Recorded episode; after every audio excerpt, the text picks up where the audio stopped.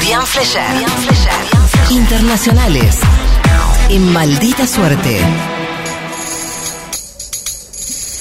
Y hoy viajamos a Chile, donde la propuesta constitucional fue ampliamente rechazada en el plebiscito de este domingo. El casi 62% de las y los votantes se opusieron al nuevo texto gestado durante un año por la Comisión Constitucional instalada después del estallido de 2019. Es una victoria realmente abrumadora del rechazo frente al 38% del apruebo, menos todavía, se acuerdan de esas encuestas, menos todavía de lo que vaticinaban las proyecciones más pesimistas.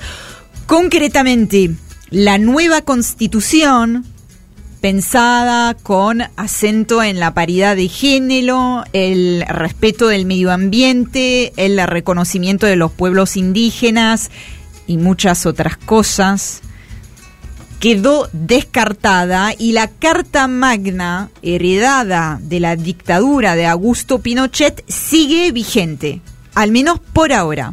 Ayer el presidente de Chile, Gabriel Boric, reconoció el mensaje contundente de las urnas y llamó a escuchar la voz del pueblo.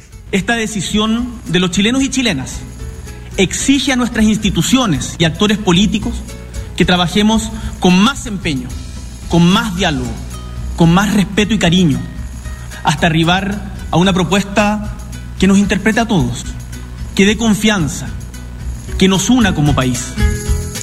Esa derrota en las urnas, Boric la quiso presentar también como una victoria de las instituciones. Dijo, en Chile las instituciones funcionan.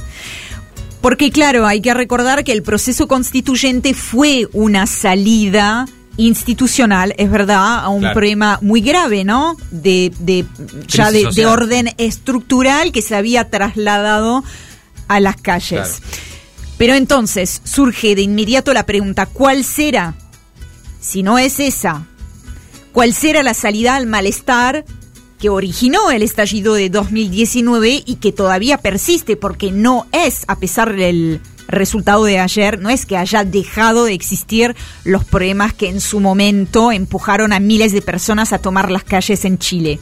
Bueno, Gabriel Boric habló de construir un nuevo camino constituyente. Esto significa el proceso no termina acá, continúa. Lo que hizo el presidente es convocar para hoy a todos los partidos a reunirse en la moneda y anunció para las próximas semanas una ronda de conversaciones con los distintos sectores involucrados. El objetivo es ponerse de acuerdo sobre una nueva hoja de ruta. Hmm. No está claro cuál será no se sabe. No está claro tampoco que se vuelva finalmente a convocar a una asamblea como sí lo había anunciado en algún momento, unas semanas atrás, el propio Gabriel Boric. Incluso, de ser el caso de volver a convocar una asamblea, de ninguna manera volvería a ser la misma ni en su composición, recordemos que dominaban en esa asamblea constitucional los independientes, Muchos independientes sí. y la izquierda, de ninguna manera volvía, volvería a ser esa misma convención en su composición, incluso en su espíritu. ¿Y qué sería? ¿Algo más? No sabemos ni siquiera si sería una convención. Ok. Tal vez más un acuerdo de partidos, ¿no? Una cosa así, tal vez. Se puede enmendar el texto, se puede convocar a un comité, no todas las constituciones se elaboran a través de una convención popular, o sea, hay como realmente no se sabe. Unas semanas atrás Boric dijo, vamos a empezar de cero, vamos a volver a convocar a través del Parlamento a una convención. Hoy ya no está claro. Me da la sensación, por, por el, antecedente de esta derrota, que va a ser algo más del sistema, ¿no? Que, pase más el filtro del sistema que esta cosa así medio asamblearia con la que se dio, ¿no? Absolutamente. no tanto joder con el género, con el medio ambiente. No sé, pero tal vez digo, por lo menos en, en la elaboración, esta cosa de que eran todos independientes que no respondían a ningún partido, había mucha, mucha intransigencia en la negociación, etcétera. Me da la sensación de que va a apuntar algo más del, de los, del sistema partidario e institucional. Y, de alguna manera de esa política que es la que eh, estuvo dirigiendo, gobernando el país en las últimas décadas, digamos, volver un poco a ese statu quo, de mm. alguna manera. Con la votación de ayer, justamente en, en ahondo en, en, el sentido que estás marcando, está cambiando el escenario, digamos, que era el escenario hasta ayer, el escenario político, ¿no? Cambia la correlación de fuerzas. No solamente en relación a la redacción eventual de un nuevo texto, porque eso no está todavía confirmado, sino en relación a la propia gestión de gobierno. De hecho, muchos están considerando que el plebiscito de ayer, y ya lo anticipaban antes de la votación de ayer, fue un plebiscito de la gestión de Gabriel Boric con resultados que tal vez sea una coincidencia, pero a favor del apruebo, que son muy parecidos a los índices de aprobación de la gestión de Boric, en torno al 38%. El presidente tomó notas y anunció cambios en su equipo a seis meses de haber asumido. Hacer frente a estos importantes y urgentes desafíos requerirá prontos ajustes en nuestros equipos de gobierno para enfrentar este nuevo periodo con renovados bríos. Pueden tener la tranquilidad que el camino a una nueva constitución jamás será obstáculo para dar respuestas a las urgencias que ustedes nos han planteado.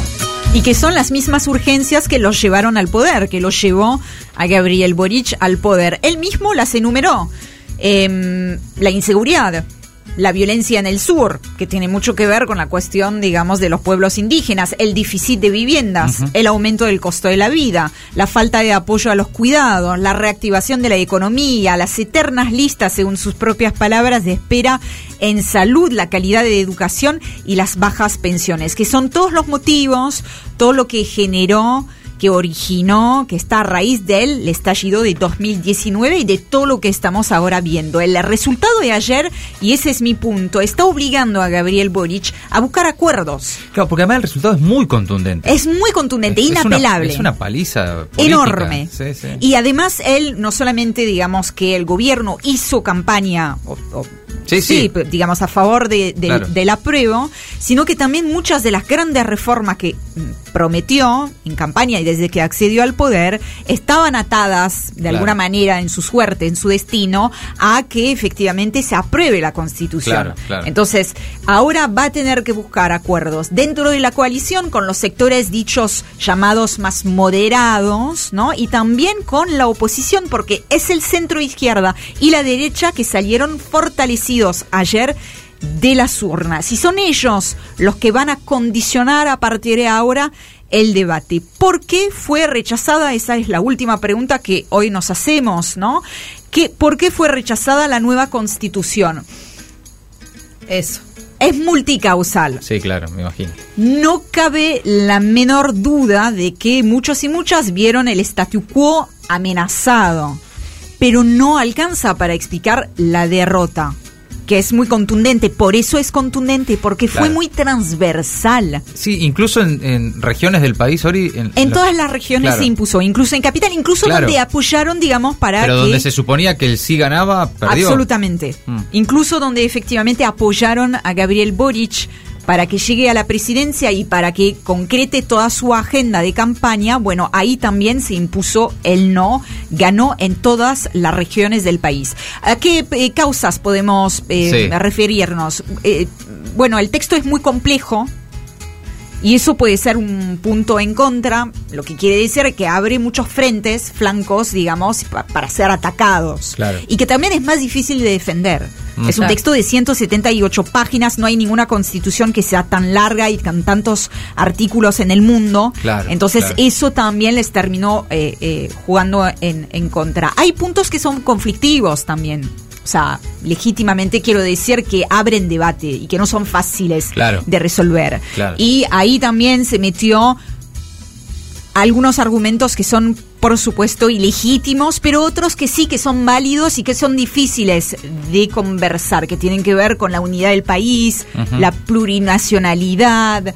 Muchos sintieron que nacían, o sea, se sintieron nacer temores por la falta de integridad territorial, etcétera, y claramente la campaña del apruebo no supo, no pudo convencer. También podríamos hablar de algunos factores que no son externos, pero digamos que no tienen que ver eh, concretamente con esta pelea, pero que sí se metieron dentro del debate. La situación económica, que no es buena, bueno, también eso puede influir, por supuesto, sobre el voto. De la misma manera que les dije más temprano, muchos tienen la sensación que fue un plebiscito de gestión. Claro, claro, claro. Entonces, la dimensión económica también. Y lo hemos dicho entre muchas otras causas, ¿no? Pero la desinformación, una campaña de fake news de magnitud. Desde que le iban a cambiar la bandera a Chile hasta, sí. Eso también participó de la construcción de ese monstruo y ese fantasma y alimentó a los temores que habían nacido una constitución difícil de entender. Lo cierto que esto es una historia todavía en desarrollo. Chile siempre fue